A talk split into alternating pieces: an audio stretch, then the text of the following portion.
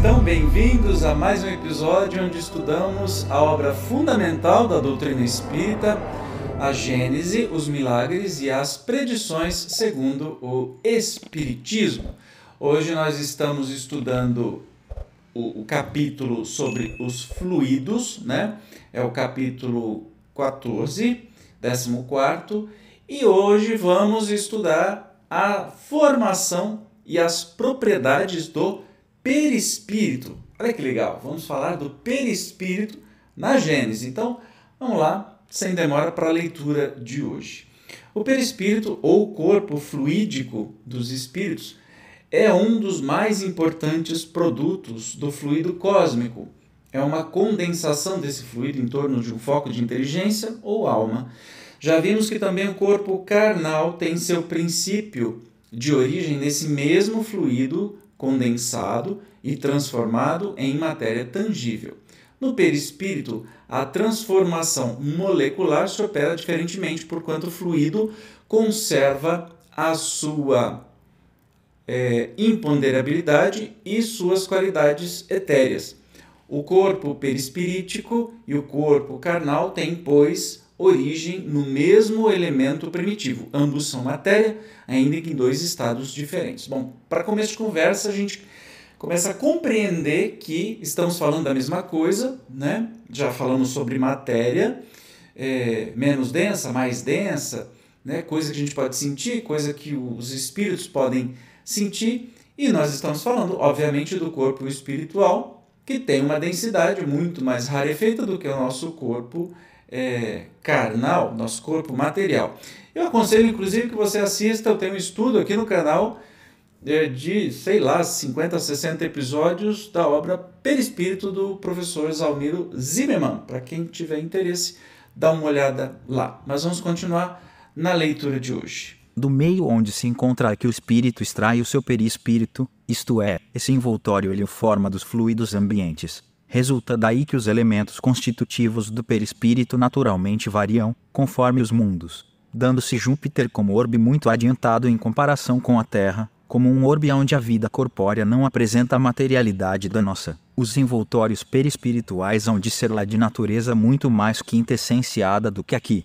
Ora, assim como não poderíamos existir naquele mundo com o nosso corpo carnal, também os nossos espíritos não poderiam nele penetrar com o perispírito terrestre que os reveste. Emigrando da terra, o espírito deixa aí o seu invólucro fluídico e toma outro apropriado ao mundo onde vai habitar. Então a gente estuda, nesse estudo de perispírito, justamente isso.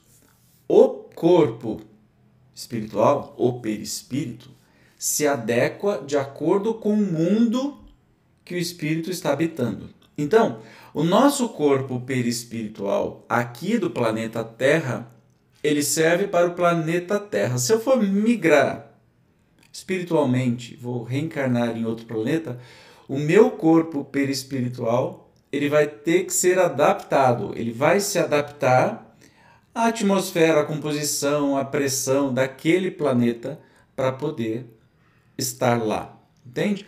É, ele deu aí o exemplo de Júpiter, né? que é um planeta que tem uma pressão atmosférica absurda, absurda, absurda, que as nossas sondas conseguem chegar só no comecinho e aí conforme vai caindo elas já são esmagadas. Então, obviamente que um, um corpo espiritual tem que ser adequado e lá não tem vida física como a gente conhece aqui. Uh, os corpos são muito mais sutis e adequados para aquele planeta, como tem na primeira revista espírita é, o relato de Mozart vivendo naquele planeta em Júpiter, tá? Vamos continuar aqui. A natureza do envoltório fluídico está sempre em relação com o grau de adiantamento moral do espírito. Os espíritos inferiores não podem mudar de envoltório a seu bel prazer, pelo que não podem passar, à vontade, de um mundo para outro. Alguns há, portanto, cujo envoltório fluídico, se bem e imponderável com relação à matéria tangível, ainda é por demais pesado, se assim nos podemos exprimir, com relação ao mundo espiritual, para não permitir que eles saiam do meio que lhes é próprio.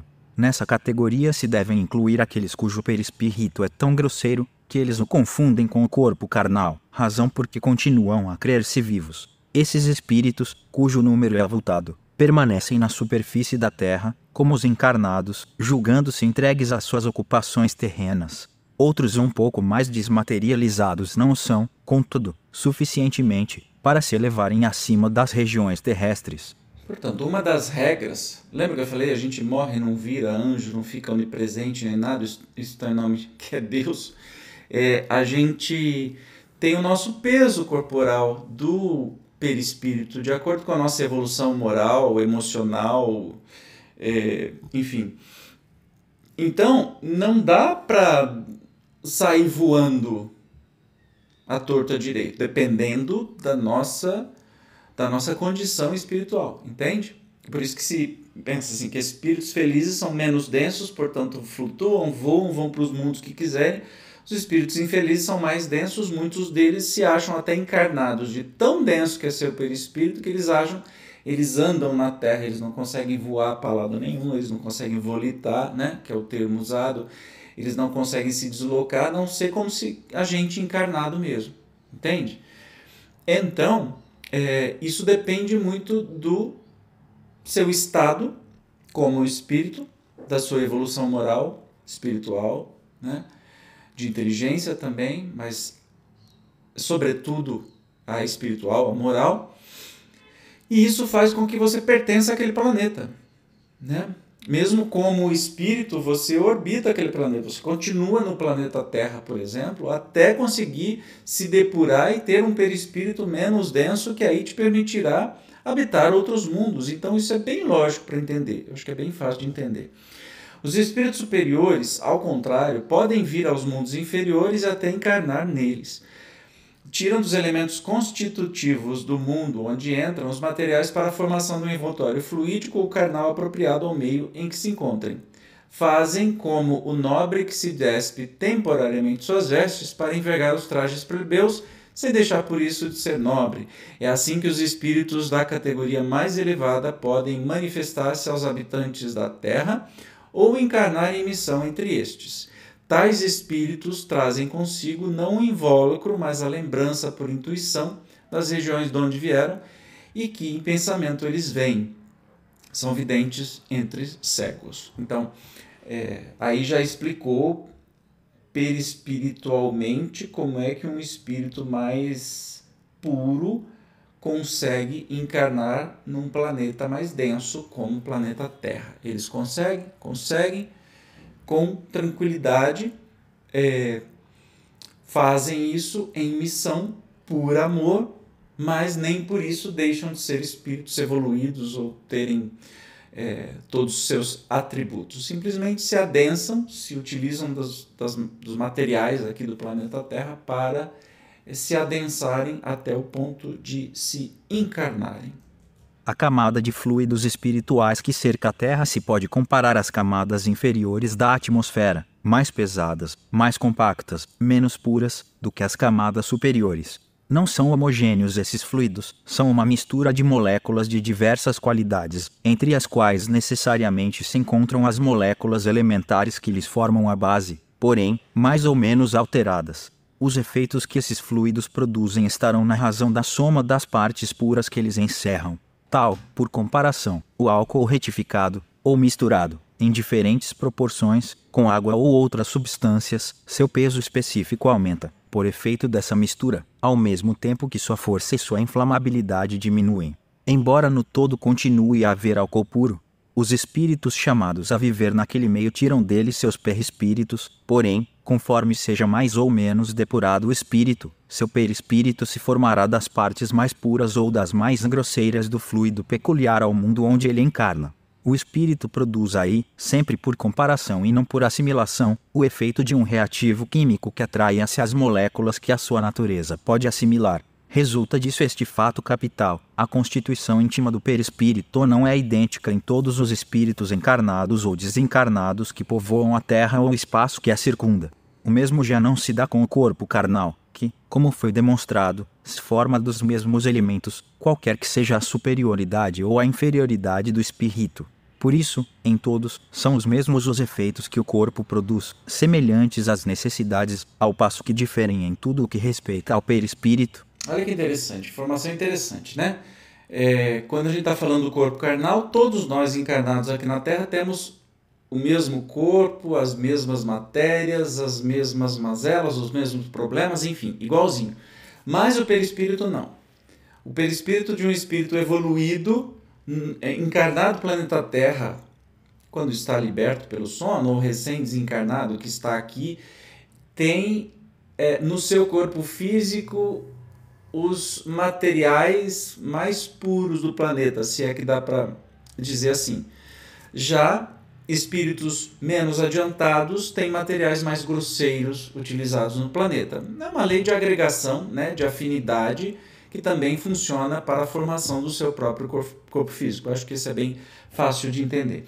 Também resulta que o envoltório perispirítico de um espírito se modifica com o progresso moral que este realiza em cada encarnação, embora ele encarne no mesmo meio. Que os espíritos superiores, encarnando excepcionalmente em missão no mundo inferior, têm perispírito menos grosseiro do que o dos indígenas desse mundo. Quando ele fala indígenas, é o termo da, dos povos é, mais é, primitivos que estavam no planeta, nada a ver com os indígenas de hoje, tá? Nada a ver. Vamos dizer assim, com os homens das cavernas, aquele, aquele envoltório mais grosseiro, entendeu? Então, na falta de outros termos, a gente usa os mais adequados. Continuando. O meio está sempre em relação com a natureza dos seres que têm de nele viver. Os peixes, na água, os seres terrestres, no ar, os seres espirituais no fluido espiritual ou etéreo, mesmo que estejam na terra. O fluido etéreo está para as necessidades do espírito, como a atmosfera para as dos encarnados.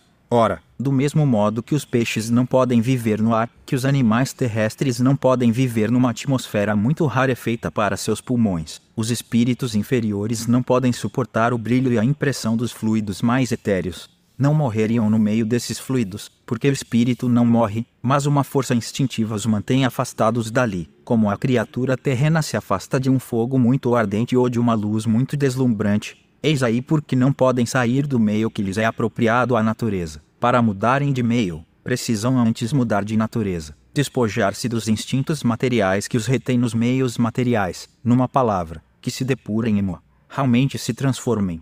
Então, gradualmente se identificam com o meio mais depurado, que se lhes torna uma necessidade, como os olhos, para quem viveu longo tempo nas trevas, insensivelmente se habituam à luz do dia e ao fulgor do sol. A boa notícia disso tudo é que nós podemos mudar a composição do nosso perispírito de menos, de mais denso para menos denso e podemos ganhar a capacidade de viajar por entre os mundos e encarnar aonde a gente quiser, desde que evoluamos moralmente.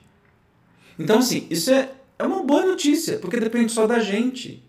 Depende só do nosso esforço e a gente consegue tornar o nosso perispírito mais leve, menos denso, mais possível de viajar, né? mais possível de habitar outros planetas, mundos melhores, mundos mais perfeitos. Depende só de nós, de mais ninguém. Tá aí o desafio e um estímulo, hein? Ó, a cenourinha lá na ponta da, da da vara para o coelho sair correndo atrás. Não é legal isso? O chato seria que se isso dependesse de tantas vidas que a gente reencarnasse ou de outros fatores que não. Ah, poxa vida, vai demorar dois mil anos para conseguir melhorar um pouquinho meu perispírito? Não, posso fazer isso agora. Depende do meu pensamento, depende da minha afinidade, eu vou transformando o meu corpo espiritual. Olha que legal, como nos traz nós mesmos como senhores do nosso destino, e não como coitados, e não como dependentes de uma ou outra divindade, como por exemplo tem religiões que acham que Jesus é o Salvador, ah, ele vai me salvar, ele me salvou. Não, Jesus ele veio nos ensinar, aí depende de você adquirir, né, entender estes ensinamentos, colocar em prática, aí você vai voar, meu amigo, minha amiga. Aí você vai voar. Não vai depender de Jesus. Jesus já fez tudo o que tinha que fazer. Ele não precisa mais e ele não é responsável por você nem por mim. Cada um de nós somos responsáveis por nós mesmos. Beleza? Continuando aqui. Assim, tudo no universo se liga tudo se encadeia, tudo se acha submetido à grande e harmoniosa lei de unidade, desde a mais compacta materialidade até a mais pura espiritualidade. A Terra é qual vaso donde se escapa uma fumaça densa que vai clareando à medida que se eleva e essas parcelas rarefeitas se perdem no espaço infinito. A potência divina refugia em todas as partes desse grandioso conjunto e, no entanto, quer-se que Deus, não contente com o que há feito, venha perturbar essa harmonia que se rebaixa ao papel de mágico, produzindo efeitos paueris, dignos de um prestidigitador. E ousa-se, ainda por cima, dar-lhe como rival em habilidade o próprio Satanás não é rir a modo de amesquinhar mais a majestade divina e admiram-se de que a incredulidade progrida. Tem tanta coisa absurda, né? Tanta coisa absurda que acontece colocando Deus como quase nada aí, né? Bobagem tendes razão de dizer, a fé vai-se, mas aqui se vai é a fé em tudo o que aberra do bom senso e da razão, é a fé idêntica a que outrora levava a dizerem, vão-se os deuses a fé, porém, nas coisas sérias, a fé em Deus e na imortalidade. Essa está sempre vivaz no coração do homem e, por mais sufocada que tenha sido sob o amontoado de histórias puerris com que a oprimiram, ela se reerguerá mais forte, desde que se sinta libertada, tal como a planta que, comprimida, se levanta de novo logo que abanham os raios do sol. Efetivamente, tudo é milagre na natureza, porque tudo é admirável e dá testemunho da sabedoria divina. Esses milagres se patenteiam a toda a gente, a todos os que têm olhos de ver e ouvidos de ouvir e não em proveito apenas de alguns. Não milagres não há no sentido que comumente emprestam a essa palavra, porque tudo decorre das leis eternas da criação, leis essas perfeitas. Leis perfeitas, leis, viu Zezinho, não é leus. Leis perfeitas. Tudo é milagre nesse sentido de que a natureza é um milagre. Planta uma sementinha na terra e acompanha o seu nascimento e a árvore frutífera que vira. Isso não é um milagre? Todo o nosso cotidiano é um milagre. O, funcionamento do nosso corpo humano é um milagre. Não esse milagre que dizem que é colocar Deus como se fosse um prestidigitador, um mágico que criou tudo perfeito, com milagres acontecendo a cada respiração, a cada batida do nosso coração, e eles inventam de dizer que milagre é um negócio que ainda não se explicou, que a ciência não explicou, mas que daqui a pouquinho vai explicar. Né? Ou talvez o milagre é aquilo que uma determinada igreja diz que é. Entende? Não faz sentido. Não faz sentido. Tudo é milagre. Tudo é maravilhoso. Assim terminamos o estudo de hoje. No próximo, vamos estudar, próximo encontro, ação dos, dos espíritos sobre os fluidos, criações fluídicas e fotografia do pensamento. Como sempre, eu te espero. Até o próximo episódio. Tchau!